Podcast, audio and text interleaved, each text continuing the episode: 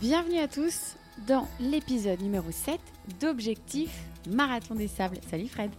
Salut Maud, salut à tous. Et oui, nouvel épisode. Alors là, on va parler cette semaine euh, un petit peu de nos, de nos entraînements, de là où on en est. Mais on va aussi essayer de vous raconter comment on essaye de s'imprégner du froid. Pourquoi c'est important de s'entraîner dans le froid.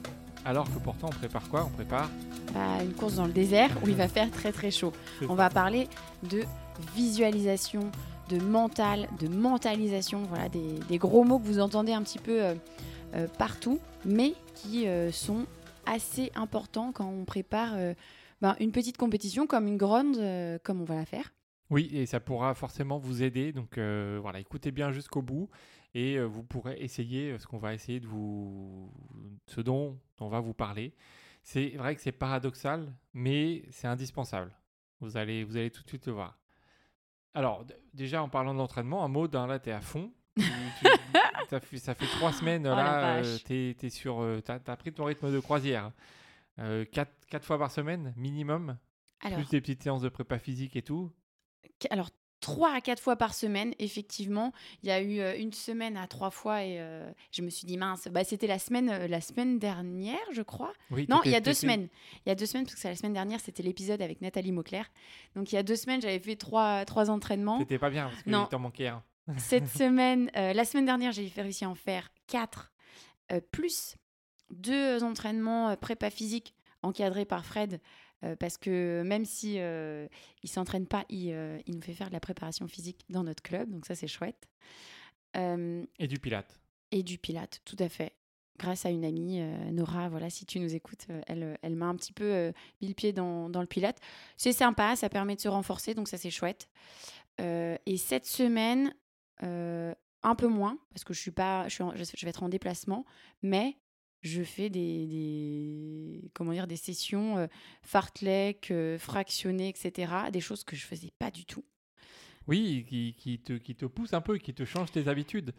Franchement, c'est un gros traumatisme pour moi, mais euh, bah, je, j'essaie de, de me préparer, de mentaliser tout ça et de me dire, OK, c'est peut-être nécessaire pour pouvoir progresser et, euh, et tenir euh, la distance. Sachant que là, on fait des entraînements type euh, vitesse, etc. Mais par la suite, ça va bouger, hein, on est d'accord, hein, Fred? Oui, oui, oui. Là, c'est juste pour, euh, voilà, pour l'hiver, pour, euh, pour te booster un peu, mais après, ce sera un petit peu, euh, ce sera un petit peu différent. Bon, et on va mettre ça de côté. Le pire en ce moment, c'est de s'entraîner quand il fait froid, Ouais, quand il il, fait froid, là. Non, mais quand il pleut, je crois que c'est pire. Ouais, oui. Bah, on, est, Vent. on est du côté du. Faut dire qu'on est du côté du Ventoux, hein, pour ceux qui ne le savent pas encore. Il fait de manière globale beau. Hein. On peut pas On dire pas qu'il se fait moche, on va pas se plaindre. Mais il- le, le mois de novembre, c'est là où il pleut un peu le plus. Et tu as fait, je crois, euh, deux séances peut-être sous la pluie, dans le froid, dans la nuit, dans le vent. Et c'est pour ça qu'on a eu l'idée de faire un peu cette, euh, cet épisode mentalisation parce que à chaque fois que tu rentrais, qu'est-ce que tu disais? Je me disais, ok, là j'ai pris une photo du moment, enfin j'ai pris une photo, une vidéo du moment pour me dire que au moment où on sera dans le désert par euh, 40, 50 degrés, eh ben je penserais à ce moment-là, euh, quand j'avais froid, je me dirais, bon, c'était pas si mal que ça en fait. Donc euh, je sais, je sais pas si ça marche. En tout cas, on l'avait déjà fait. Enfin, sur, euh, moi je l'avais déjà fait sur quelques quelques trails qui euh, qui étaient longs où c'était dur où euh, j'avais eu froid. Je m'étais dit, ah, il fait chaud, il fait chaud. Mais là, je vais faire l'inverse. Je vais me dire, il fait froid, il fait froid, il fait froid. C'est ça, donc c'est pourquoi, pourquoi on dit que c'est nécessaire de préparer euh, une course dans le désert où il va faire chaud, de la préparer parfois avec des séances où il fait très froid. bah c'est pour ça. C'est justement pour cette, cette visualisation, cette imagerie mentale. Parce que quand il fera très très chaud, qu'on sera euh, au milieu de nulle part, bah, il faudra se servir de ces moments-là, justement pour, euh, bah, pour y repenser et pour essayer de lutter contre le chaud. Et, euh, et voilà, ça, ça va être important. Donc ça, c'est une technique de visualisation qu'on va utiliser. Il faut savoir que ça, ça a été utilisé par des grands sportifs. Alors nous, on n'est pas des grands sportifs, mais on a lu quelques petites études. Et on a une notamment, euh, Fred, sur euh, l'imagerie mentale. Oui, ils ont fait ça sur l'équipe olympique canadienne en 1998. Donc ça a déjà quelques années, euh, mais évidemment c'est toujours d'actualité. Il part du principe que l'imagerie mentale peut améliorer les résultats de 30% C'est ouf. de base. Voilà. Et c'est un score, ça peut monter à 45% quand on en rajoute les mouvements pendant les répétitions mentales. Donc ça, c'est si on fait l'imagerie mentale sans aucun mouvement. Si on rajoute les gestes en plus de l'imagerie mentale, ça monte à 45%. Mais déjà, si on se concentre sur ce 30%, ça fait presque un tiers où on peut améliorer les choses, rien qu'avec l'imagerie mentale. Donc ça, c'est hyper important. Et en fait, ils ont montré que voilà, en s'entraînant, euh, en visualisant, eh ben, ils étaient meilleurs. Ils étaient meilleurs au final. Rien qu'avec euh, cette technique, sans forcément faire plus de physique, plus de technique, etc. Juste avec l'imagerie mentale. Et sachant que en fait, dans ces euh, comment dire, dans dans ces euh, moments d'imagerie mentale, ces entraînements, c'était pas des entraînements qui étaient très longs. C'était des entraînements assez courts où en fait, ils passaient du temps à juste visualiser. Oui, ça dure 10 minutes, 15 minutes. Hein. C'est pas des séances de 2 heures. hein. Justement, tout- on peut le faire presque tous les jours. hein. Et en fait, ils ont montré que la- le cerveau, le cerveau fait pas la différence entre un geste réalisé physiquement et un même geste réalisé mentalement. Donc, est-ce que je peux, par exemple, visualiser que j'ai mon sac à dos sur le dos Tu pourrais, oui. à la maison Oui. pendant 10 minutes peut-être? Alors je suis pas tous les jours machin et comme ça je vais me dire OK, j'ai Oui. du poids, j'ai du poids, j'ai du poids. Tu vas changer ta posture et tu, il y a des chances que tu, tu te déplaces différemment. oui, c'est bizarre. C'est bizarre. Non mais c'est c'est pas mal hein. Donc on, on y pensera euh, effectivement euh, à, à ce sac à dos euh, et même à, à ce moment quand on aura froid, quand on aura chaud, que on était, enfin en tout cas que moi j'étais dans dans la partie euh, froide du Ventoux en novembre. C'est vraiment comme un, comme un point d'ancrage en fait. hein. Mm. Euh, au moment où c'est, alors là on parle du froid, mais c'est aussi euh, valable quand on aura un coup de mou. Un coup de mou, il faut essayer de, de prendre un point d'ancrage avant, en se disant, euh, en prenant des, par exemple des, des, des moments où vous avez passé des lignes d'arrivée, des moments où vous étiez content, des moments de joie en famille, des repas de famille. Enfin voilà. Imaginez tout ce que vous pouvez être positif quand vous êtes dans le dur pour que ça vous aide et que vous oubliez, euh, vous oubliez ça. Parce que il y a aussi une autre, euh, une autre étude qui ont montré que l'imagerie négative pouvait vraiment être néfaste. C'est vrai? L'imagerie positive, c'est positif, Mm. mais l'imagerie néfaste et, euh, enfin l'imagerie négative peut être néfaste à la performance. Donc, si vous ressassez en disant j'ai chaud, j'ai chaud, j'ai chaud, je suis pas bien, je suis pas bien, je suis pas bien, je vais pas y arriver, je vais pas y arriver, et ben vous avez plus de chances de ne pas y arriver que si vous pensez l'inverse. Ouais, mais c'est honnêtement, alors quand on est assis là, tranquille, euh, en train de discuter, ça va être facile. Mais euh, quand on sera au bout du troisième jour, quatrième jour, va falloir se forcer. Oui, c'est difficile, non c'est difficile, c'est pas, c'est, facile d'en parler là sur notre chaise euh, comme ça en- entre nous, mais euh, c'est un entraînement aussi. Il faut peut-être s'entraîner régulièrement euh, à faire ça, essayer de, de s'imaginer des choses et visualiser, mentaliser, pour justement que quand on en ait besoin, ce soit plus facile à aller chercher.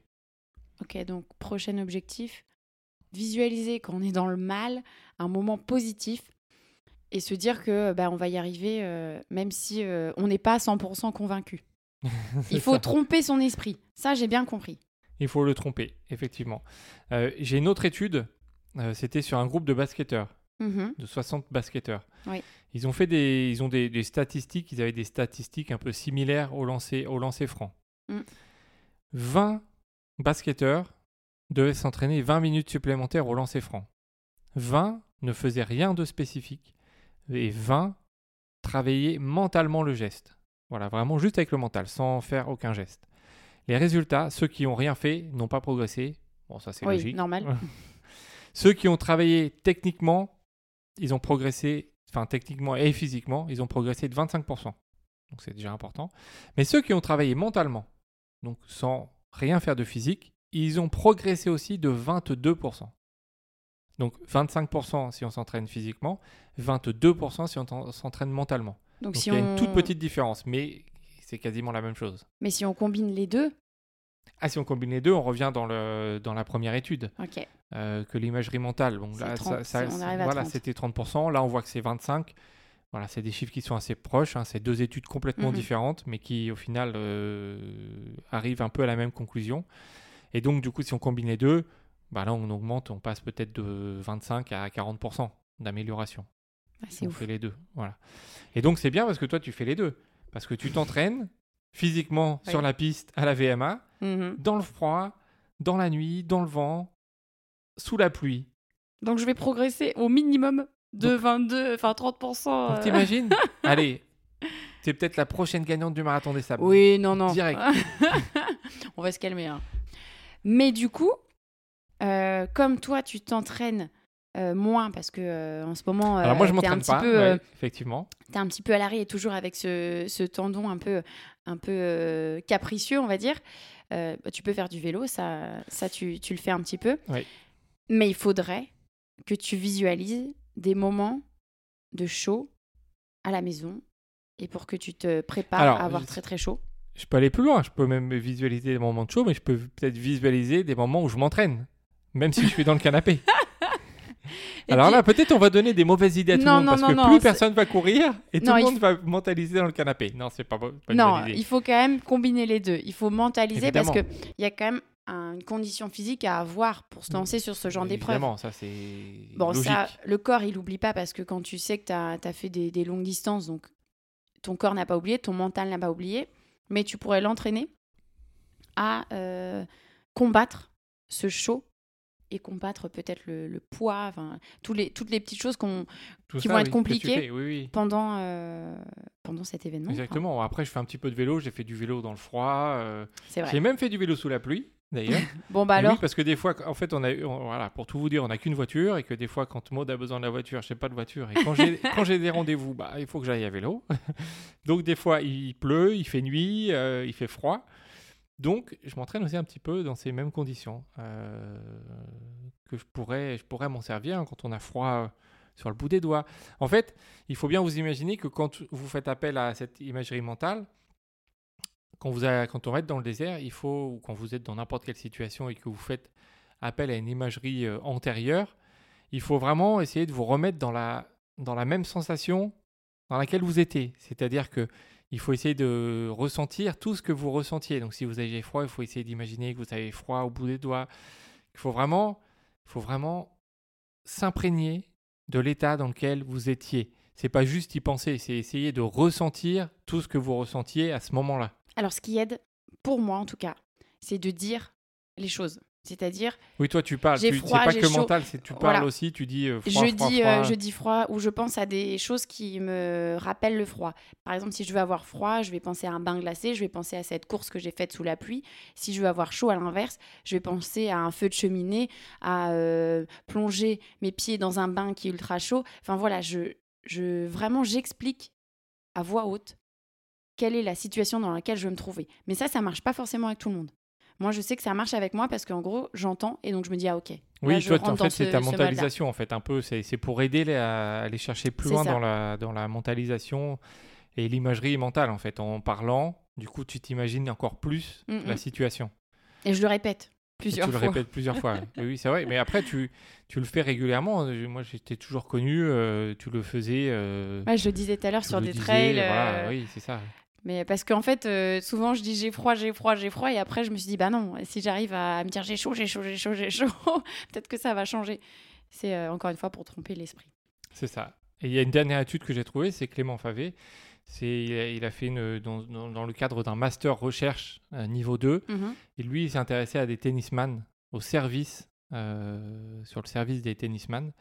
Et il a montré aussi que l'imagerie mentale avait des effets positifs sur l'attitude et sur, euh, sur le- l'efficacité du service.